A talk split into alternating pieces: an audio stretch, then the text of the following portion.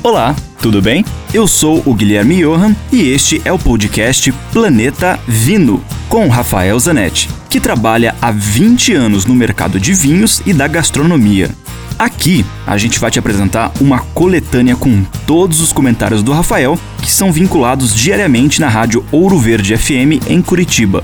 E, esporadicamente, também teremos episódios inéditos com convidados muito legais falando das relações entre vinhos, com comida, com a música, com viagens, enfim, muitos assuntos legais do mundo do vinho, especialmente para você. E neste episódio, o Rafael Zanetti vai contar pra gente como é classificado um vinho encorpado e o que dá a ele esse título. Vamos acompanhar? Vinho encorpado.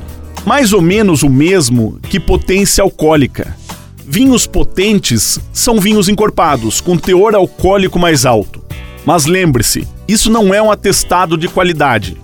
Durante muito tempo pensou-se que vinhos com teor alcoólico mais alto seriam os melhores. Essa relação direta não existe. Normalmente, os Malbecs argentinos são vinhos alcoólicos, ou seja, são vinhos encorpados. Dúvidas ou mais informações, pode escrever para mim, rafael com ph, arroba grupovino.com.